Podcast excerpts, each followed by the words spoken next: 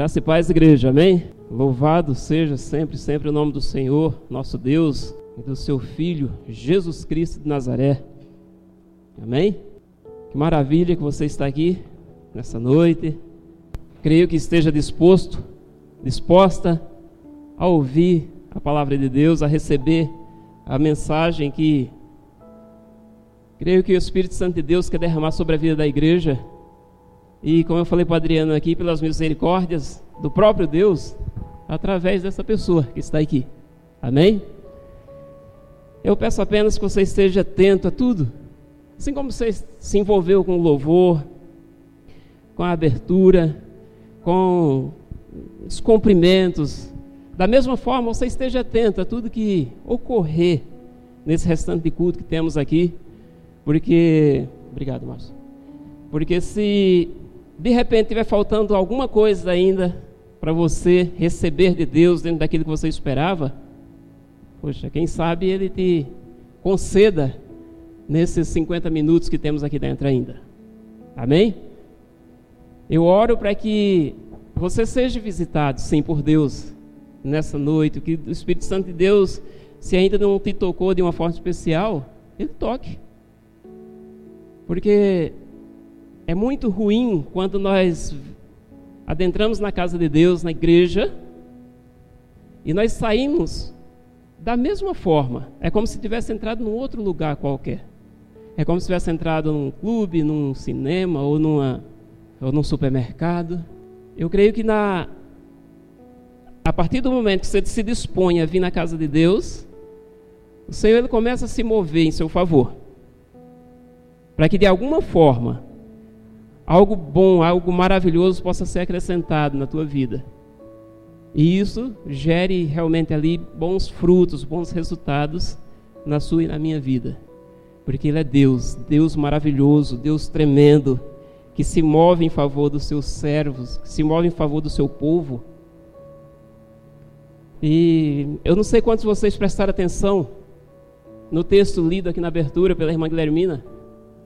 Eu eu cheguei um, um, quase que atrasado, mas aí eu cheguei direto ali nele, irmão Júlio, irmão, prepara um texto aí, lê lá com a irmã Guilhermina, um lê o outro, faz a oração, como de costume aqui aos domingos, o pastor faz com a pastora, e deixa eles na liberdade de ler aquilo que eles bem quisessem.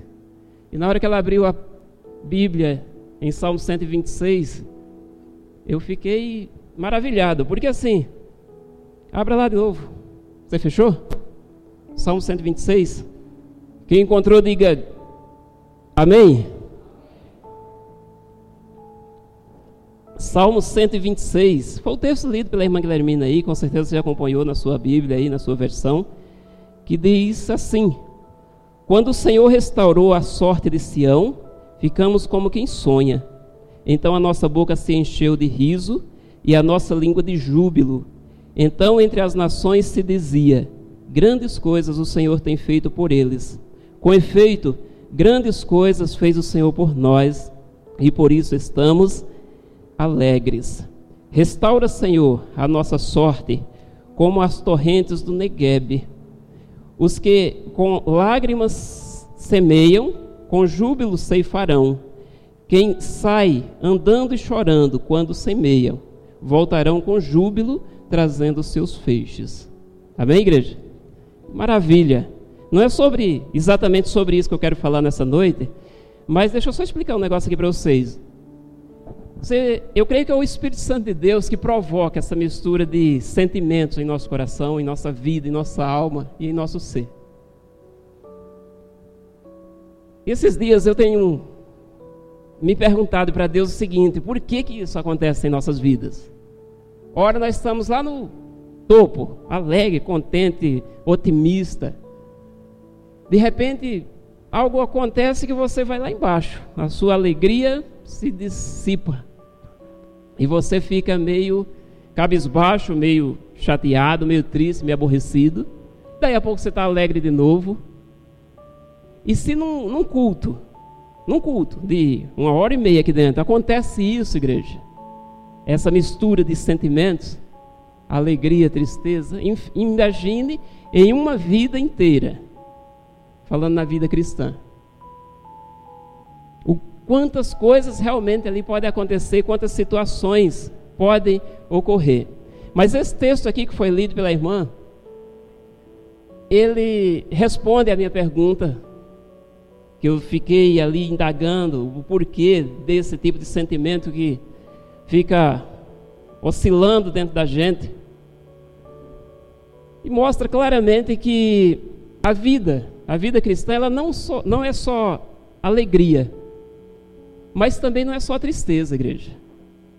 Existe, sim, momentos é, de alegria, de euforia, de muita satisfação, mas não estamos isentos também de passar por alguns, alguns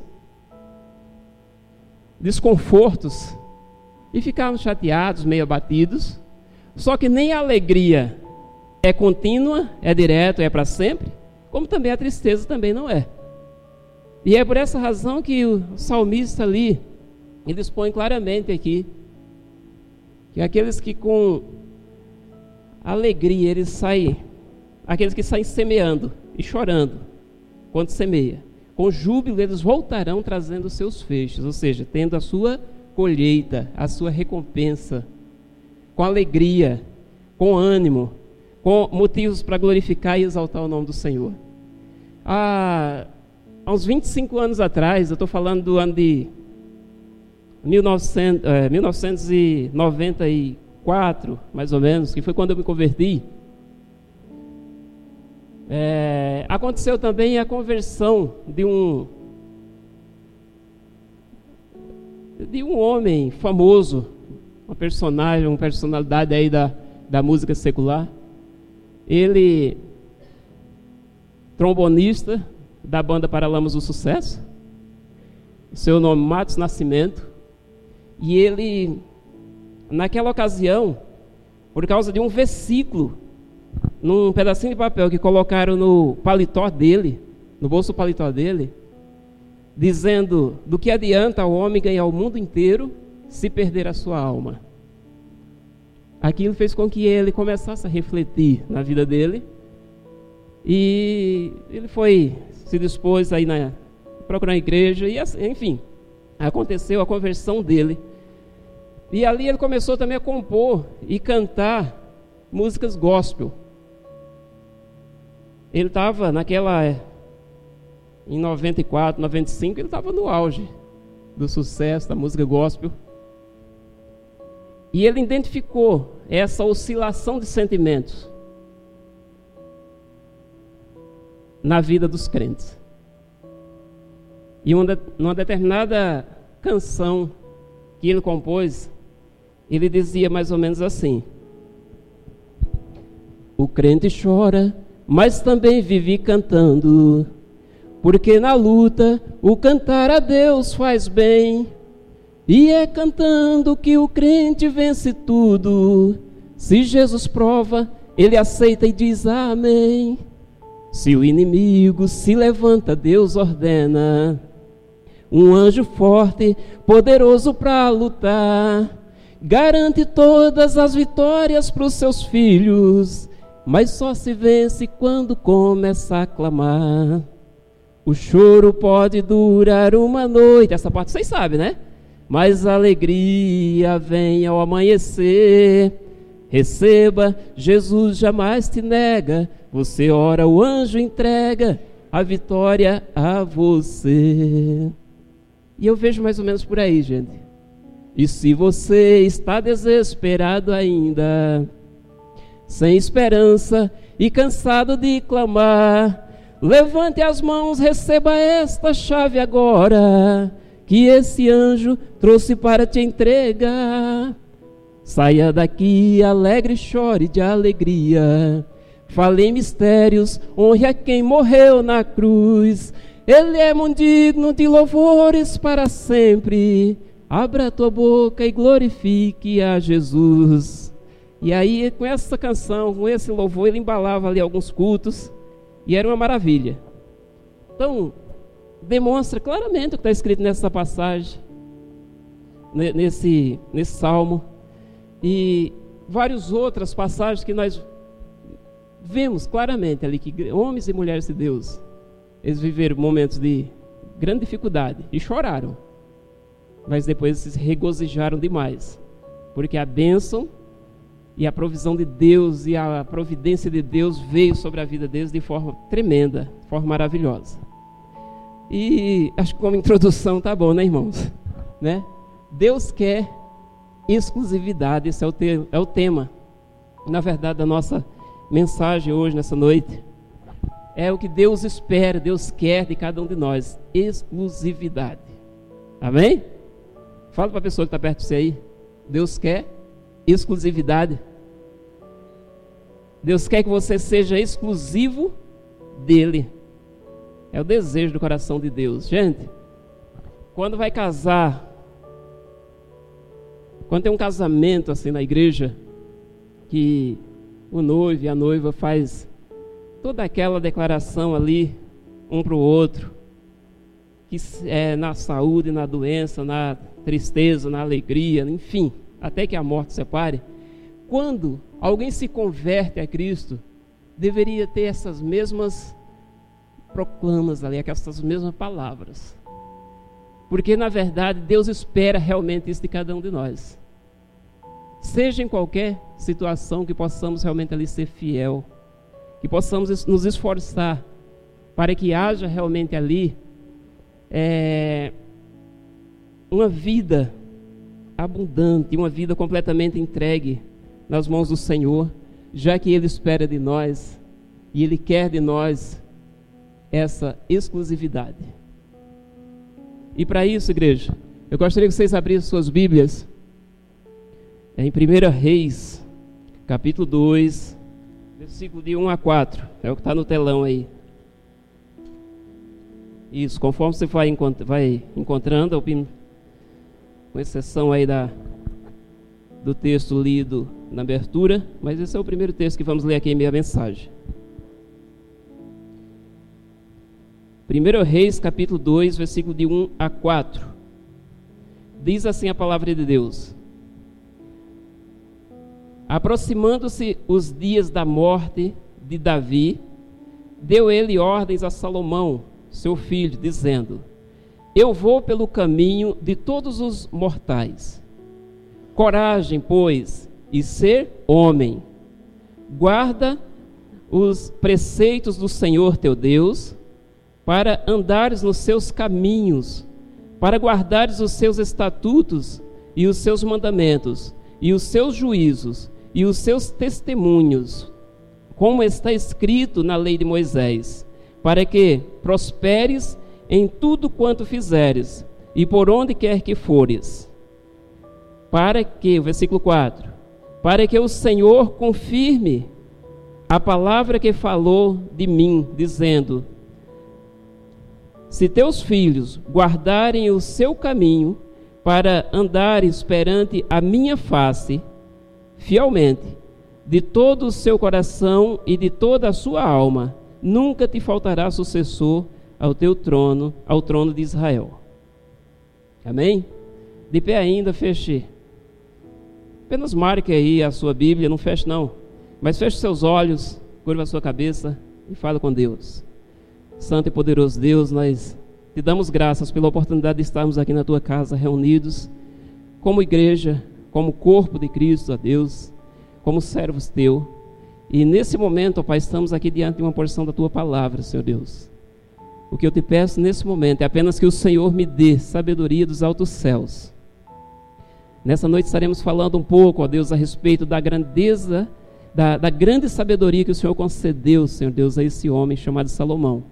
Eu te peço nesse momento para que o Senhor também me dê sabedoria dos altos céus para que a tua palavra possa chegar mesmo, Senhor Deus, ao coração do teu povo, da tua igreja que se encontra reunidos aqui nessa noite. E que ao chegar no coração de cada um, Senhor Deus, essa palavra possa transformar suas vidas, sua mentalidade, seus pensamentos, sua forma de viver e de agir. Eu oro, peço essa bênção a Deus através do nome santo de Jesus. Amém, Senhor. Amém, igreja? Poderia sentar? Tá muito bom esse ventinho aqui, mas eu vou precisar desligar porque ele está bagunçando as folhas da minha Bíblia.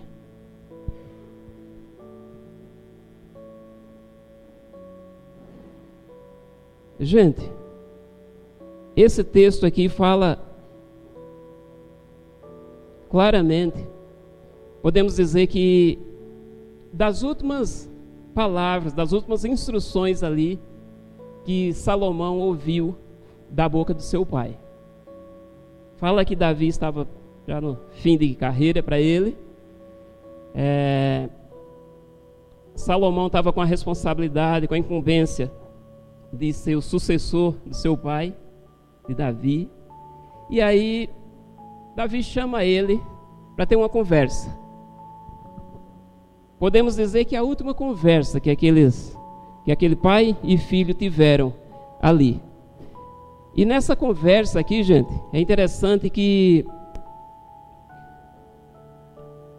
Davi, ele não poupou palavras.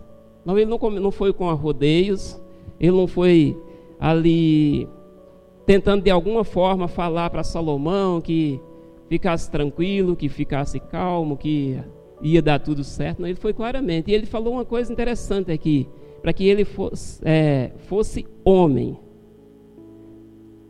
É como se ele dissesse: Olha, antes de você ser rei dessa nação, você é homem.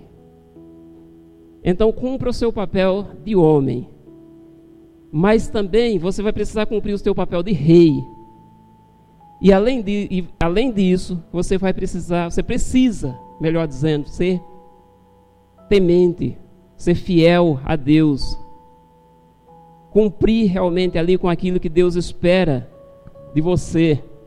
Você precisa ser exclusivamente de Deus. Em outras palavras, é isso que nós vemos aqui nesse, nessa passagem. Eu não sei como aquela informação ali chega até os, os ouvidos e o coração de Salomão, mas eu sei que ele estava diante realmente ali de um de uma incumbência tremenda. Ele estava sendo colocado como sucessor de um homem que tinha governado por 40 anos uma nação e ele se destacou como sendo o melhor, o melhor rei que Israel já viu. Então, não era tarefa fácil para aquele homem. Ele precisava de alguma forma é, ser pelo menos parecido com o pai dele. E isso só era possível se ele fosse verdadeiramente temente a Deus, se ele fosse verdadeiramente fiel a Deus, comprometido com Deus, se ele se tornasse exclusivo de Deus. Só era possível se isso acontecesse ali no coração daquele homem. Do contrário, ele ia fracassar. Do, do contrário, ele ia se tornar um péssimo rei ele não ia ter um bom resultado no seu reinado. Porque sem Deus, o ser humano ele não é capaz de ir muito longe. Ele faz algumas coisas, sim. Ele, por meio do seu, do seu esforço, da sua dedicação, da sua teimosia ou insistência, ele faz algumas coisas sim. Mas, gente, com Deus a coisa é diferente. Tanto é que por 40 anos, o rei Davi governou de forma maravilhosa. E foi visto realmente ali, foi colocado e ficou na história como sendo o maior, maior rei que aquela nação já viu. Agora estava tudo nas mãos de Salomão. Estava tudo entregue a ele. E no capítulo 3, eu gostaria que você abrisse aí, ó.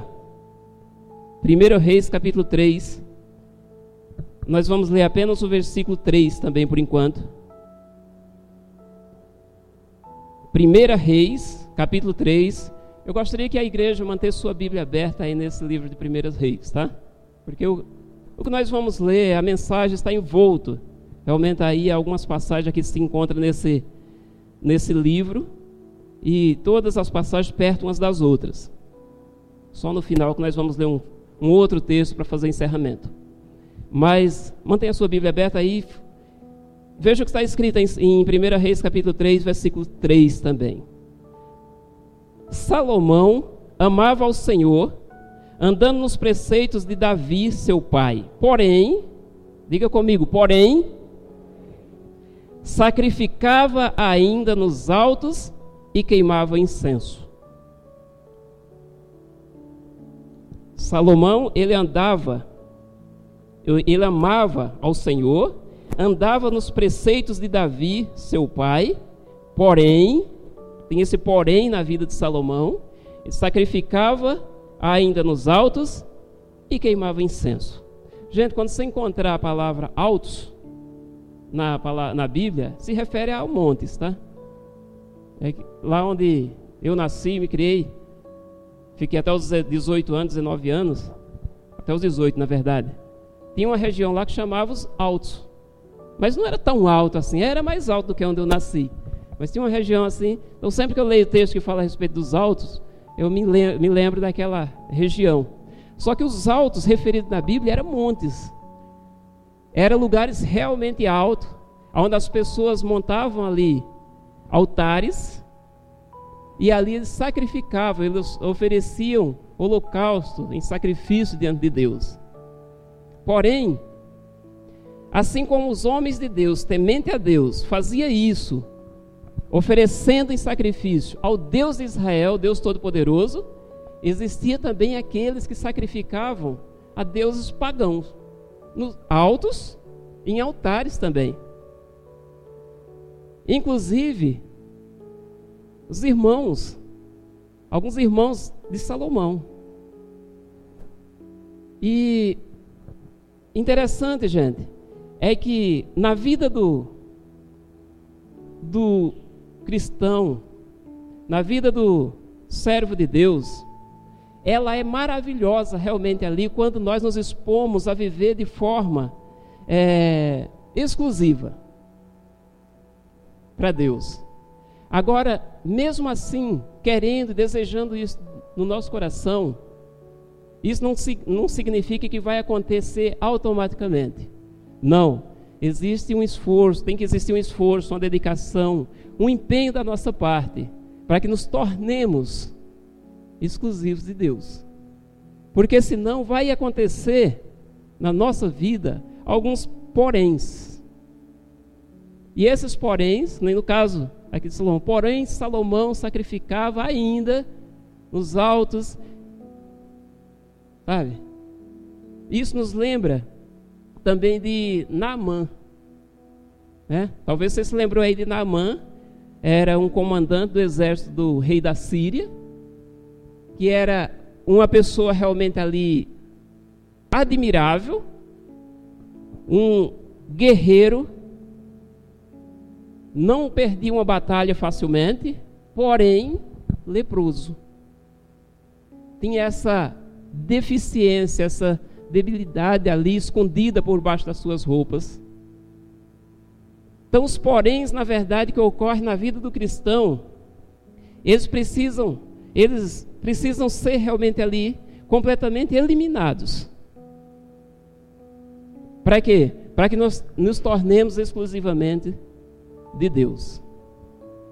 Para que venhamos ser exclusivos de Deus. Eu falei que isso não, se, não acontece, isso não se dá automaticamente. Não. Você precisa realmente ali se dedicar. Tem que haver um esforço muito grande da sua parte. Porque senão vira e mexe, você vai estar cedendo a algumas situações, algumas coisas. Vai surgir alguns poréns na sua vida. Você vai deixar a desejar. E talvez, dependendo de qual seja esse porém, você possa estar até mesmo afrontando a Deus com essa atitude, com esse comportamento errado. Amados, na questão do oferecer sacrifício nos altos, oferecer holocausto ali diante realmente ali de algumas entidades, isso era uma afronta terrível diante de Deus. Até porque esses que ofereciam sacrifício diante de deuses pagãos, muitas, em muitas ocasiões eles ofereciam sacrifício de crianças. Eles sangravam, eles é, esquartejavam crianças ali naqueles altares e ofereciam diante de Deus. Imagine que coisa terrível. Não estou dizendo que Salomão ele chegou a, a tamanha é, ignorância. Mas ele viu ali, ele presenciou, com certeza muitos, talvez até seus próprios irmãos fazendo, é, ofere, oferecendo em sacrifício a deuses pagãos. Enquanto o verdadeiro Deus, o Senhor, o Deus de Israel, o Deus de seu pai, Davi, estava à espera realmente ali de sacrifício, de holocausto.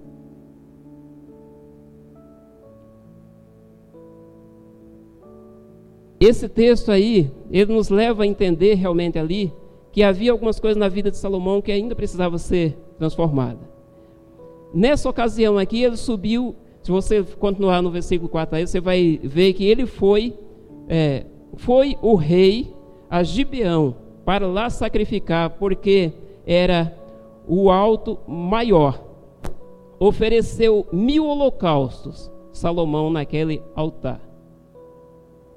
Em Gibeão apareceu o Senhor a Salomão de noite, em sonho, e disse-lhe, ou disse-lhe Deus: Pede-me o que queres que eu te dê. Ou seja, esse Salomão aqui ele já estava no poder, já estava reinando. Ele era um rei ousado, tomou a atitude de oferecer. Talvez ninguém na, antes dele, nem depois dele, ofereceu mil holocaustos em sacrifício diante de Deus, diante de Deus e nem diante de deuses pagãos, de entidades. Mil foi o número do, dos holocaustos.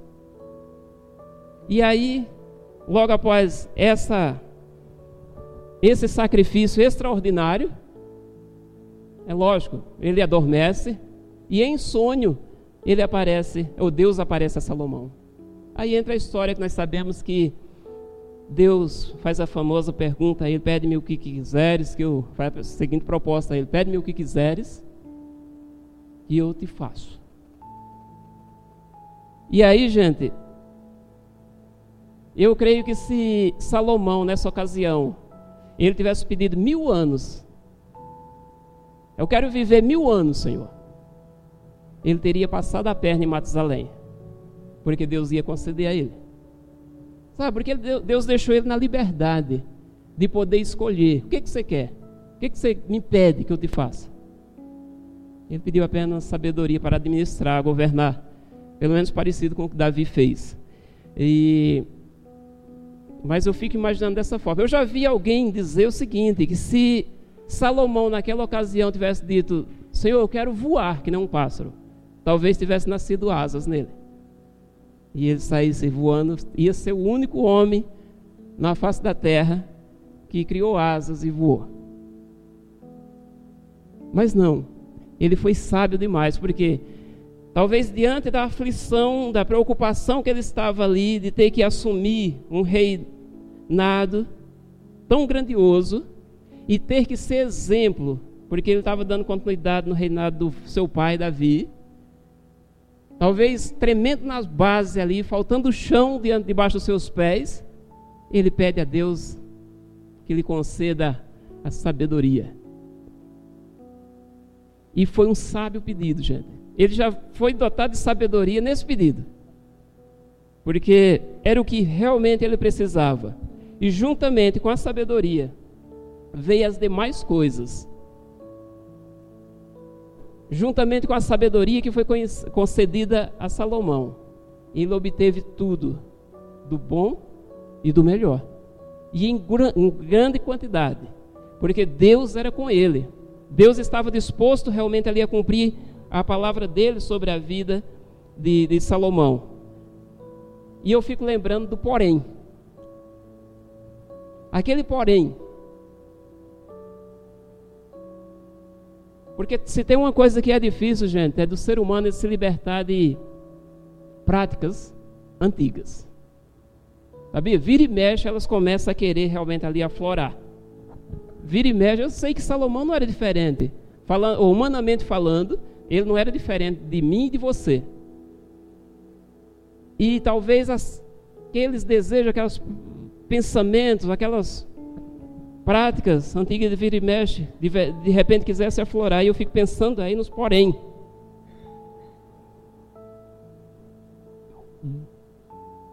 Quando Deus aparece, na verdade, gente, a Salomão, nesse versículo que a gente leu aí, é, embora fosse em sonho, e logo em seguida ele ia acordar e ia lembrar claramente daquilo que Deus falou a ele, eu creio, gente, que nessa ocasião aqui, Salomão ele estava realmente totalmente rendido devido a toda a agitação daquele dia, daquela aquela movimentação das, da, da, do sacrifício, enfim. Ele estava rendido. E Deus aproveita aquela oportunidade, se revela a ele através de sonho. Porém, ele consegue guardar no coração, ter uma visão clara. Quando ele acorda, ele, ele entende, ele guardou tudo que foi falado no seu coração. E é algo que precisa acontecer, gente, conosco. Eu não sei de que forma Deus tem se revelado a você. Não sei se é através de sonho. Eu sei que tem pessoas aqui que sonham. E eu tenho certeza que é coisa de Deus. De repente, você não tem conseguido desvendar esse sonho. Mas calma. Acalma teu coração, deixa Deus se mover em seu favor. Mas eu sei que tem gente também ali que de repente possa ter visões. E eu sei que tem gente que Deus se revela por intermédio da palavra. Agora a questão é de que forma você tem administrado isso na sua vida? Aquilo que você tem ouvido da parte de Deus. Você tem se esforçado para guardar, para manter vivo, aceso dentro de você, ou de repente você tem deixado cair aí no esquecimento, tem vindo como uma onda que passa, seja tanto na questão de sonhos, como visão, como palavra direcionada a você. Como você tem lidado com essa palavra realmente ali que Deus tem trazido ao teu coração, com as instruções que Deus tem te dado? Porque isso faz uma diferença muito grande, gente. Se você realmente se dispor a receber a orientação de Deus, e você começa realmente, ainda que não esteja vendo acontecendo, mas você cultiva aqui no teu coração, e você se esforça, você se empenha, você se, é, se dedica na busca cada vez mais ao Senhor. Você se mantém realmente ali exclusivo de Deus. Deus ele vai cumprir sobre a tua vida aquilo que ele falou. Sabia? Porque ele não mente, ele não se arrepende daquilo que ele falou. Mas você precisa da sequência, da continuidade naquilo que está sendo falado. Você precisa trazer a memória.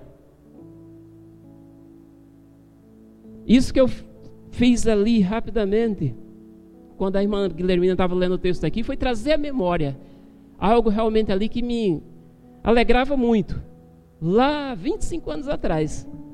Talvez tenha pessoas aqui que Deus falou há mais tempo algumas coisas, porém você deixou você deixou cair no esquecimento. Foi passando os tempos, você deixou de perseverar, você deixou de buscar, você deixou de se empenhar, você deixou de não de cobrar a Deus, mas de, assim de uma forma carinhosa, você colocar em suas em palavras diante de Deus em meio às suas orações. Não é errado isso não, tá, igreja? Desde que a palavra, a direção, a orientação, a visão ou o sonho tenha vindo de Deus. Não vai se iludir com qualquer coisa que você ouve achando, ah, Deus falou comigo. Gente, tem que ter cautela também nessas horas, porque tem muita profetada, tem muita palavra é, direcionada aí, porém não procede exclusivamente do trono de Deus. Gente, como Deus, Deus mostrando a Salomão que era fiel em cumprir suas palavras, sua palavra. Veja o que está escrito aí, ó, em 1 Reis capítulo 4, versículo 22 e 23. 1 Reis, capítulo 4, versículo 22. Lembrando assim do sonho, na verdade, ali que aquele homem teve, pediu sabedoria, e Deus se dispôs realmente ali a conceder sabedoria. Com essa sabedoria veio a prosperidade do reino de Salomão, é o que está escrito aí é, no título, antes do versículo 20. Porém, o versículo 22 diz o seguinte: Era, pois, o provimento diário de Salomão 30 coros de flor de farinha e 60 coros de farinha. Poxa vida, esse povo só comia farinha? Não. Olha o versículo 23. 10 bois cevados, 20 bois de pasto e 100 carneiros. Afora os veados, as gazelas, as corças e, os, e as aves cevadas. Isso era o mantimento para um dia, gente. Para um dia. Que envolvia realmente ali a alimentação de todos aqueles que estavam envolvidos no reinado de Salomão. Igreja, pensando comigo aqui, ó. Digamos que um. O cara tem um sítiozinho, ele tem 10 bois cevados, o Diogo deve entender bem melhor do que eu, e mais 20 vaquinhas de leite no pasto. Ele tem 100 ovelhas pastando junto ali. Ele já é considerado uma pessoa meio abastada, não é? Ele já tem aquelas pessoas que passam e dizem: Ó, oh, 10 bois cevados, 20 vacas no, no pasto, 100 carneiros e ovelhas ali, ó, pastando. Se ele já é considerado uma pessoa de posses, agora imagine aquele que tem isso sem contar com os veados, as gazelas e as aves, nas refeições de um dia. Isso significa, na verdade, gente, que o que Deus prometeu a Salomão e que provinha de uma sabedoria, de uma capacidade de administração do reino, ele estava cumprindo sobre a vida daquele homem. Ele estava fazendo é, é, valer a palavra dele. E à medida em que Salomão se, se mantesse fiel, exclusivo de Deus, Deus continuaria cumprindo realmente ali com a sua palavra, Deus continuaria cumprindo realmente ali com é, a sua provisão. E não ia faltar jamais, muito pelo contrário, ia sobrar. O que, que nós aprendemos, amados, com isso? Que em Deus nós podemos sim depositar nossa confiança.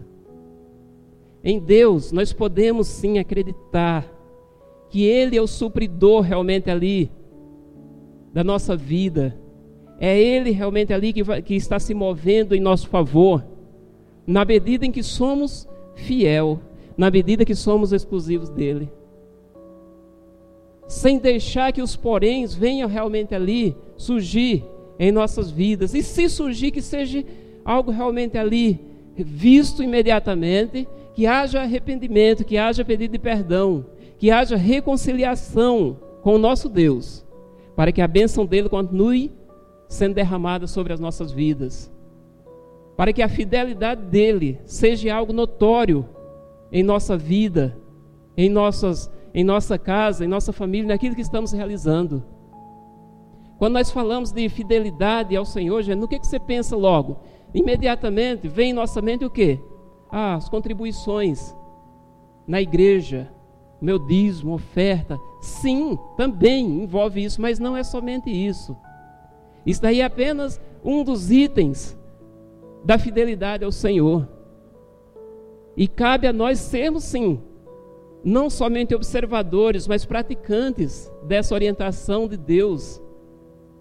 Né? Só pensa, pensa um pouco comigo. Se você é. Se você é associado de um, de um clube, ou de um parque aquático, enfim, você paga uma mensalidade por ser associado desse parque, desse clube, enfim. Você paga uma mensalidade. Beleza, e você tem direito a usufruir do que, ali, do que a, aquele ambiente oferece. no momento que você para de pagar, o que, que acontece? É cortado o seu privilégio, o seu direito de ir e vir. Na igreja, gente, não é bem assim. Não, e graças a Deus que não é assim, né?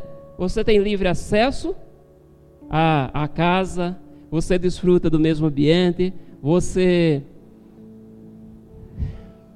um arzinho climatizado, claro, enfim, limpo, organizado, você desfruta de uma maravilha. Porém, porém, em relação às bênçãos que Deus tem a ser derramadas sobre a tua vida, aí a história é outra. Sabe por quê? Porque se você se recusa, por algum motivo você não traz a sua contribuição, como está escrito lá em Malaquias 3, versículo 10: Trazei todos os dízimos à casa do tesouro, para que haja mantimento na minha casa. Mantimento é condição digna de culto. E aí sim, aí você fará prova de mim. Se eu não vos abrir as janelas dos céus e derramar uma bênção, que dela advém a maior abastança. Ou seja, isso que estava acontecendo aqui, ó. Pensando que é fácil, 10 bois cevados, 20 vacas, 20 bois no pasto, 100, 100 ovelhas, enfim. Para que dela, por causa dessa fidelidade, dessa dedicação sua, venha a maior abastança. Porém, se isso você não tiver, não tomar essa atitude, Deus fica sem a obrigação, não, eu não quero nem dizer obrigação, ele deixa de cumprir também essa responsabilidade ele deixa de ter esse cuidado.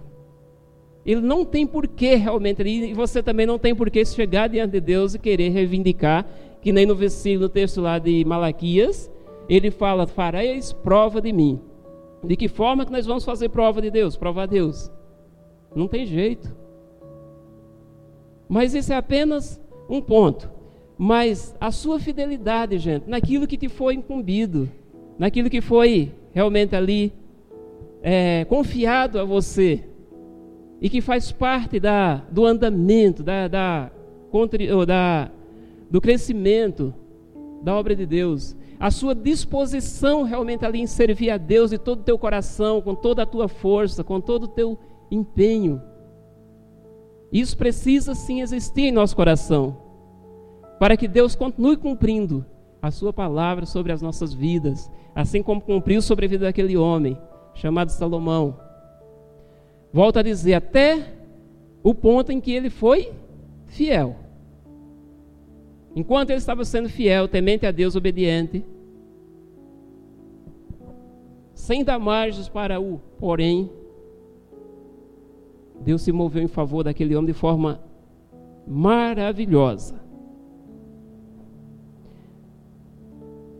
A sabedoria de Salomão, ainda encontramos no versículo, ainda no capítulo 4, versículo 29. Veja o que diz a palavra aí, ó.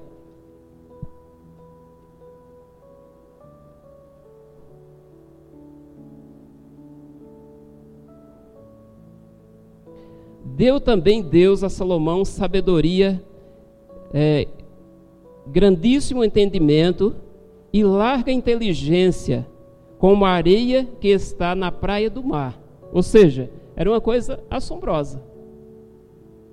E fala que era algo que tornou aquele homem sendo diferenciado entre todos os que havia existido antes dele e também aqueles que houve depois dele. Ninguém foi semelhante a Salomão. No versículo é, 32, veja o que diz aí do mesmo capítulo 4, versículo 32. Compôs três mil, três mil provérbios, e foram os seus cânticos mil e cinco. Descorreu sobre todas as plantas, desde o cedro que está no Líbano até o isopo que brota do muro também falou dos animais e das aves, dos répteis e dos peixes, De todos os, os povos vinha gente ao ouvir a sabedoria de Salomão, e também enviados de todos os reinos da terra que tinham ouvido da sua sabedoria. Aquele homem se destacou como sendo o maior sábio de todos os tempos. E aquilo, e ele demonstrava aquilo em tudo que ele fazia, que ele realizava, uma sabedoria diferenciada de todos aqueles que existiam na sua época e que existiram antes dele. E agora sabemos também que depois não existiu mais ninguém com tanta essa sabedoria. Um observador nato realmente ali de tudo aquilo que Deus tinha criado e trazendo realmente, em meio às suas observações, trazendo realmente ali ensinamento para as nossas vidas.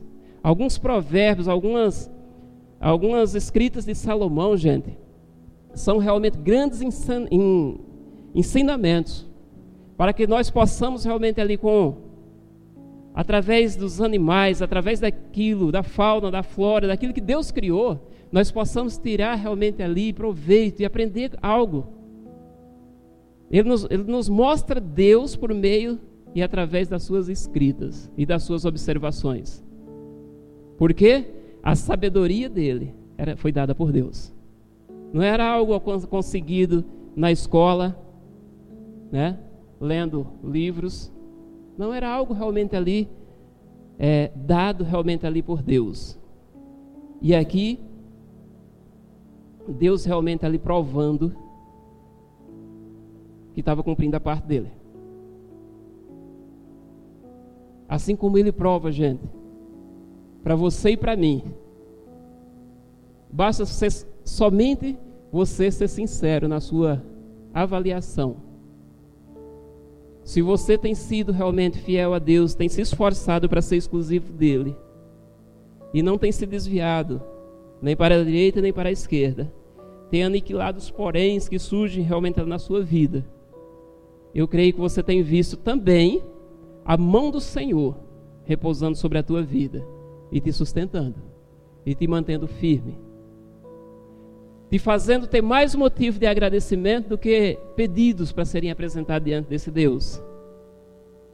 Eu creio que se você for sincero nessa avaliação, você vai ver o Senhor se movendo de forma poderosa e sobrenatural sobre a tua vida. E ainda, se você tem sido fiel, você tem a liberdade de se achegar diante de Deus e expor diante do Senhor, em oração, em clamor diante dEle, aquilo que de repente está acontecendo na tua vida, que tem tirado, te tirado a paz, tem trazido preocupação, tem levado você às lágrimas, tem feito com que você é, se entristeça. Se de repente você tem tido mais tristeza do que alegria, e você é um servo ou uma serva de Deus, tem algo errado aí, não é comum esse tipo de coisa. É comum existir, como eu falei, algumas oscilações. Mas se é uma tristeza realmente ali, uma insatisfação, um desânimo realmente meio que contínuo, e lá uma vez sequer, talvez uma vez ou outra, aí brota uma fagulha de alegria, de satisfação.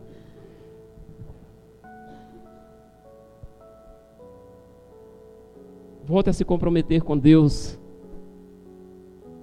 Volte a se importar mais com as coisas de Deus, a pedir eh, para que você possa realmente ali pedir ao Senhor que se mova em seu favor.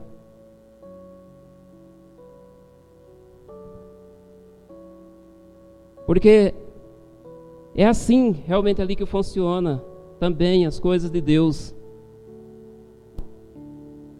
De, oh, Salomão, ele recebe a orientação e a capacitação e tudo o que é necessário para que ele comece ali a edificação realmente ali do templo. E aí, gente, aí é que nós vemos realmente ali uma fidelidade tremenda da parte de Deus para com aquele homem. Aí Deus se move realmente ali em todos os aspectos Porque não era uma mera construção, uma mera edificação que se faz com qualquer ou de qualquer jeito ou com qualquer dinheiro. Não, era a construção. E era algo realmente ali que precisava ser feito o melhor, porque Deus é merecedor do melhor. Eu não sei como você tem feito realmente ali as coisas para Deus, gente. Mas sempre que você for fazer algo para o Senhor, seja o que for, pareça ser o mais simples possível. Se disponha a fazer o melhor, para que Deus continue cumprindo a Sua palavra sobre a tua vida. Se disponha a fazer de todo o teu coração, com toda a tua força, com todo o teu entendimento não se recuse também a fazer aquilo que é aquilo que Deus espera de você.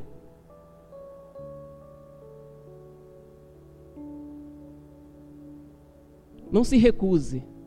Eu sei que muitas vezes é pedido a você para fazer algumas coisas no reino de Deus que você diz, ah, eu não vou fazer isso porque eu não consigo. Será? que você não consegue? Será que você não pode? Tem uma música que diz assim também: Não diga não posso, que não vai conseguir. Não diga não posso. Tente arrumar algum jeito, alguma maneira, para que você possa realmente ali fazer aquilo que, é, que te pedem. Porque é para a obra de Deus é para que o nome de Deus seja glorificado e exaltado. Esses dias nós ouvimos aqui falar a respeito da, do cristão, do servo de Deus, que é pau para toda obra. Deseje ser esse cristão, deseje ser esse servo, essa serva de Deus, disposto a fazer aquilo que te for incumbido de fazer. Porque Deus se alegra com essa disponibilidade da nossa parte. Amém? Deus se alegra demais com isso. Esses cultos, durante esses cultos aí eu fico, eu estava observando aqui, Sônia, eu não falei nada para você, mas vou tomar liberdade de falar sobre você. Tá? Você tá, não é para engrandecer, não é para que ela se sobressaia, porque ela não precisa disso, ela sabe disso. Mas eu admiro muito você, Sônia. Eu admiro você demais como serva de Deus. Porque a Sônia, ou a Soninha, como alguns costumam falar, ela tem lá suas lutas, suas dificuldades. Ela está sozinha aqui, mas creio que seja por um tempo. Mas estamos orando para que em breve ela possa dizer: Eu e minha casa serviremos ao Senhor. Mas eu vejo nessa mulher, pelo menos diante daquilo que está ao alcance dela, sendo pau para toda a obra.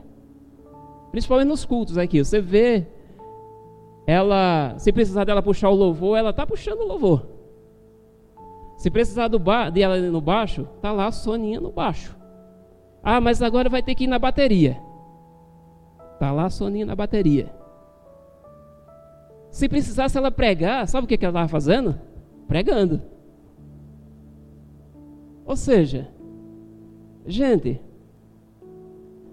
eu vejo realmente isso como sendo uma disponibilidade da pessoa a corresponder às expectativas de Deus a nosso respeito. Ah, mas eu não consigo, eu não sei lidar com esse tipo de situação. Peça sabedoria. Se disponha.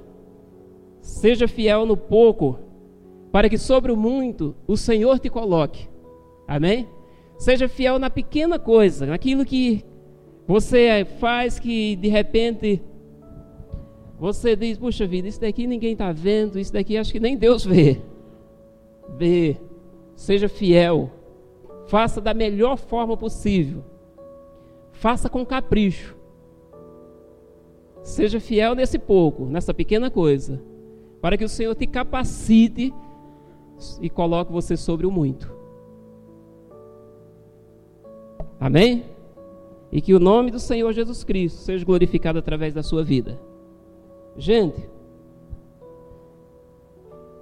nós não temos tempo, é lógico, suficiente para discorrer sobre todas as bênçãos, na verdade, que ocorreu aqui e toda, tudo aquilo que Salomão realizou por intermédio da sabedoria que lhe foi concedido. E durante o tempo que, foi, que ele foi fiel a Deus, para quem conhece um pouquinho a, a palavra, você sabe que até o capítulo 10 de 1 Reis, Salomão se dispôs e foi fazendo a sua parte fielmente, assim como ele tinha sido orientado por seu pai. E como Deus se revelou a ele duas vezes em sonho. Ele foi fiel. E disposto a cumprir realmente a sua parte. Porém, lá no capítulo 11, infelizmente, nós encontramos esse homem caído. O porém volta a existir na vida realmente ali de Salomão. E aí no capítulo 11, depois você vê na sua casa, você confere lá, porque as maravilhas que Deus fez até o capítulo 10, por meio realmente ali da fidelidade e da disposição de Salomão em fazer o melhor para Deus, é algo tremendo. Porém, a idolatria de Salomão, aí fala a partir do versículo 11, e a partir do, do capítulo 11. E, a, e depois do versículo 9, nós vemos a ira de Deus contra Salomão. E é muito triste. A história que se desenrola a partir desse capítulo 11. Porque aquele homem tem uma tendência, na verdade, ali para idolatria. E no final da sua história, no final da sua velhice, mesmo depois de ter recebido é, orientações maravilhosas da parte de Deus, mesmo depois de ter sido realmente usado como instrumento nas mãos de Deus, de Deus ter trazido capacitação e encorajamento e destreza realmente daquele homem. Ele se deixa levar, a partir do versículo 11, ele se deixa levar realmente ali pelo desejo, os desejos da sua alma se envolvendo com mulheres, na verdade, ali que Deus antes já havia orientado que ele não deveria se envolver. Mulheres pagãs, que serviam a entidades, e serviam realmente ali a deuses pagãos. E elas começaram realmente ali a induzir eles à prática dos erros antigos. E ele volta realmente, ele comete esse volta a cometer esses pecados. E ele oferece em sacrifício, o holocausto em sacrifício realmente ali a deuses pagãos. Aborrecendo, entristecendo grandemente ali o coração de Deus.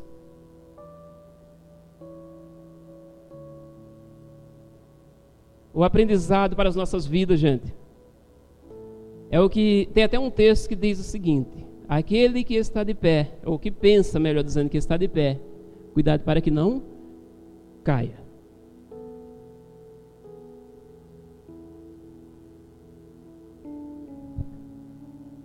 Nós precisamos realmente nos policiar cada dia. Quando eu falo, quando Deus colocou esse tema em meu coração, Deus quer exclusividade é porque nós precisamos ser exclusivamente dele. Nos apegar verdadeiramente com ele, com Deus Todo-Poderoso. Crer única e exclusivamente nele, num Deus Todo-Poderoso, Criador dos céus e da terra. Buscar ele de todo o nosso coração. Procurar ser o mais fiel possível em todas as áreas. Nas lutas, nas dificuldades, não nos deixar bater a ponto realmente ali de abandonar os caminhos de Deus, mas nos firmar cada vez mais, para que mais cedo ou mais tarde Deus dê um basta em todo e qualquer sofrimento, em toda e qualquer dificuldade e nos conceda as mais ricas bênçãos que Ele tenha se derramado sobre a tua vida, sobre a minha vida. não se desvie nem para a direita nem para a esquerda.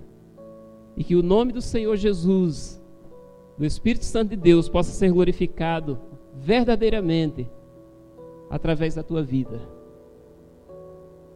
Cumprindo assim esses pontos, sendo fiel a Deus dessa maneira, saiba que Deus não te deixará faltar aquilo que Ele tem te prometido, aquilo que Ele tem te revelado. Ele não deixará de cumprir a promessa dele sobre a tua vida, porque Ele é fiel e justo para cumprir cada uma delas. Creia dessa forma, apegue-se cada vez mais ao Deus Todo-Poderoso, aquele que você tem crido.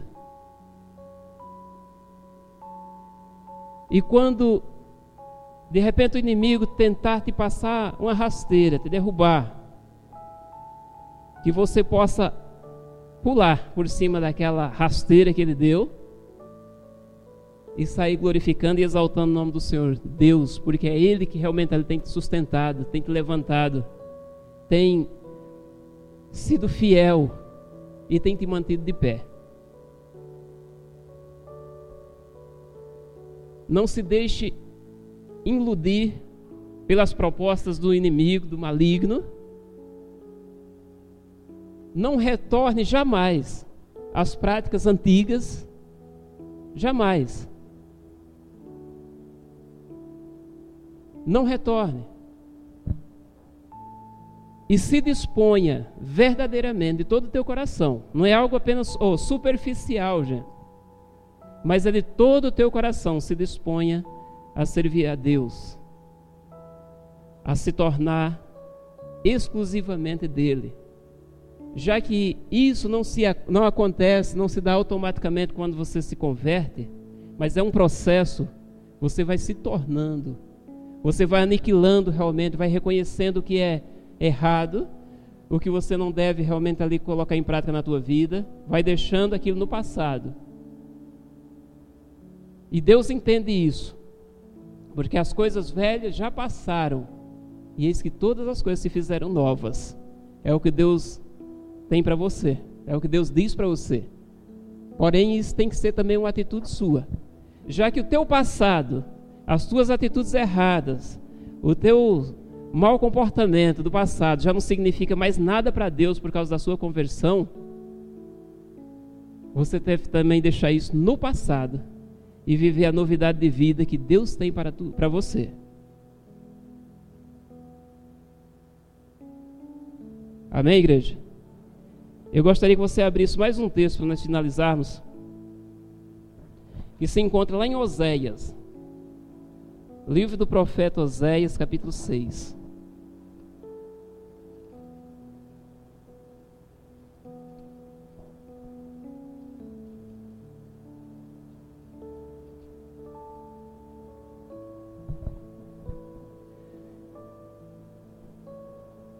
Quem encontrou, diga amém.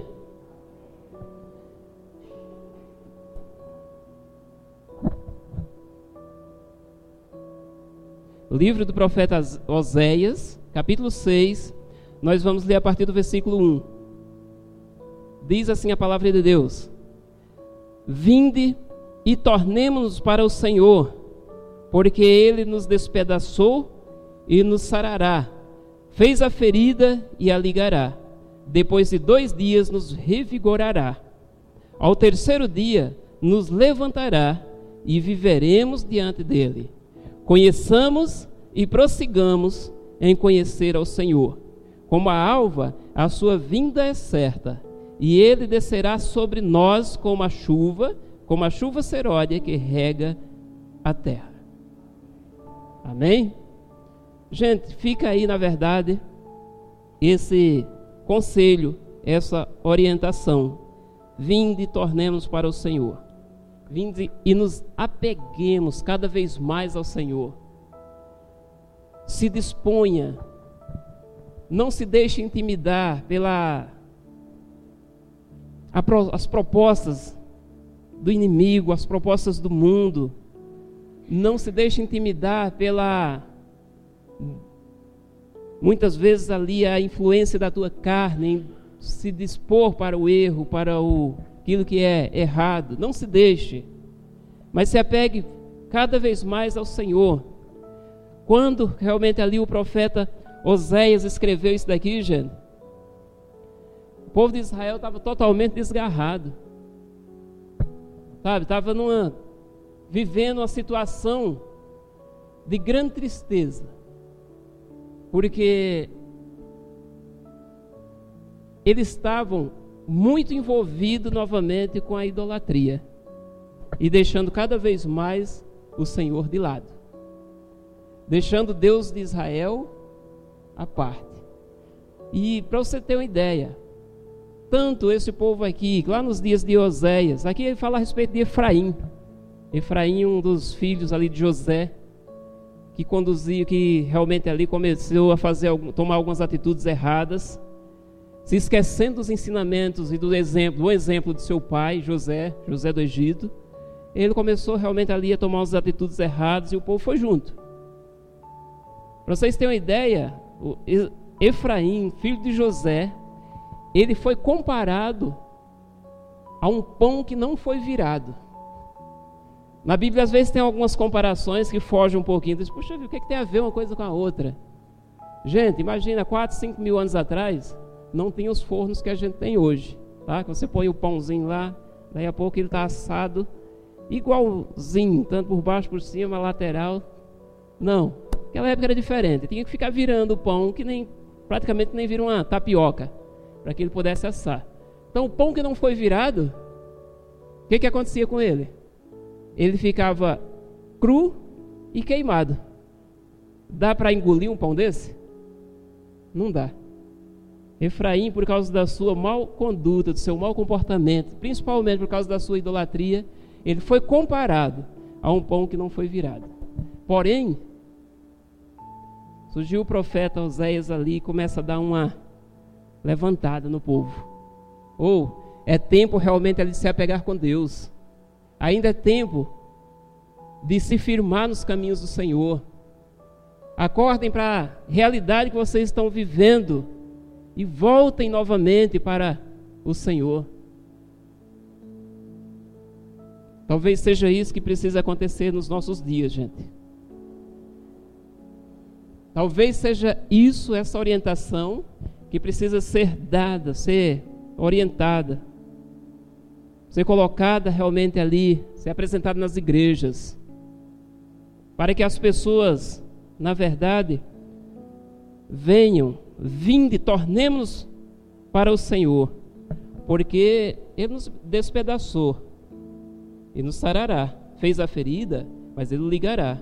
Depois de dois dias nos revigorará, e ao terceiro dia nos levantará e viveremos diante dele conheçamos e prossigamos, que não haja interrupções, mas que haja um prosseguir no nosso conhecimento a respeito de Deus, para que a, a, as bênçãos dele continuem acontecendo sobre as nossas vidas, sobre a nossa família, sobre tudo que diz respeito à nossa vida.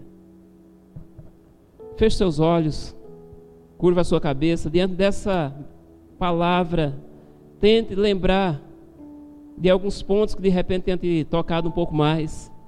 E eu gostaria que você orasse, pedisse as misericórdias de Deus sobre você. Eu não sei como você tem dado continuidade na tua vida cristã.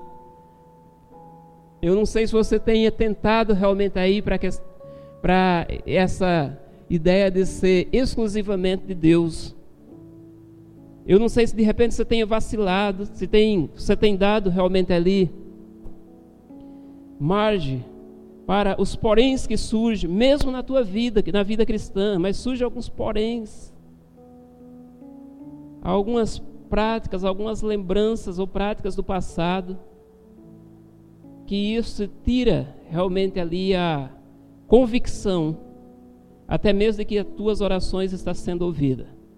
Se isso está acontecendo com você, eu gostaria que você, nesse momento, desse ouvidos à palavra as últimas palavras aqui de Oséias, que nós lemos no livro de Oséias. Venha, torne-se para o Senhor, deposite confiança num Deus que pode realmente resolver essa situação aí na tua vida e que pode levantar você desse monturo que de repente você se encontra. Eu gostaria que a igreja se colocasse de pé nesse momento e com os olhos fechados, cabeça curvada, em referência à presença do Espírito Santo de Deus que se move nesse lugar. Eu gostaria que você começasse a pedir as misericórdias de Deus sobre a tua vida.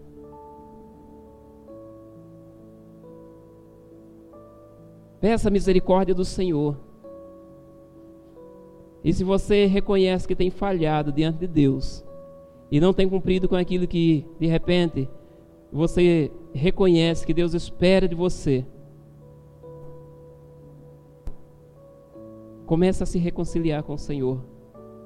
Há essa oportunidade para que você se reconcilie com Deus e assim você veja a mão do Senhor se manifestando de forma poderosa e tremenda sobre a tua vida.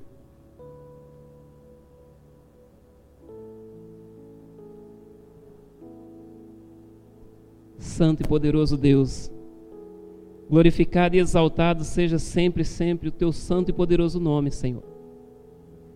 E nessa noite, ó Deus, que estamos reunidos aqui na tua casa como servos teus, Deus amado, que o Senhor possa continuar se movendo, ó Pai, em favor da tua igreja, dos teus servos, de cada um de nós, ó Deus. E nos incomodando, Senhor Deus, com a tua palavra. Deus, amor, em nome de Jesus Cristo, que os teus servos aqui, ó Pai, possam, na verdade, ao lerem a tua palavra, ou a serem realmente ali, ó Deus, visitados pelo Senhor, em sonhos, ou através de visões.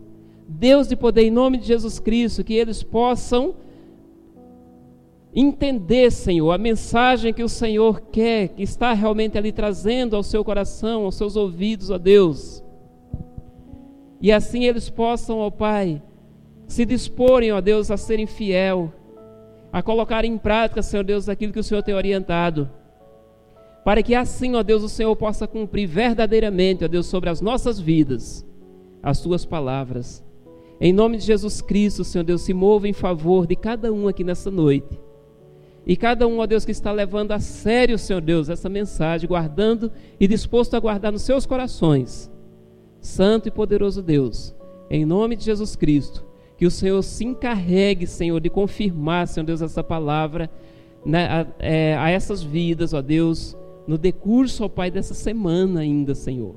Em nome de Jesus Cristo, que não fique apenas aqui, nesse momento de culto, Senhor Deus, mas que ao longo dessa semana, Senhor Deus, que se inicia hoje, que o Senhor possa continuar falando, orientando, exortando os teus servos, ó Deus, e mostrando e se revelando, Senhor Deus, revelando a cada um deles, a cada um de nós, o que realmente, o que verdadeiramente o Senhor quer de nós, espera de cada um de nós. Exclusividade. Em nome de Jesus Cristo, eu oro, peço essa bênção, ó Deus, e também como servo teu, abençoo cada uma dessas vidas que aqui estão. Em nome de Jesus, nós oramos, te agradecemos, ó Deus, através do nome santo de Jesus. Amém, Senhor. Glórias a teu nome, Senhor.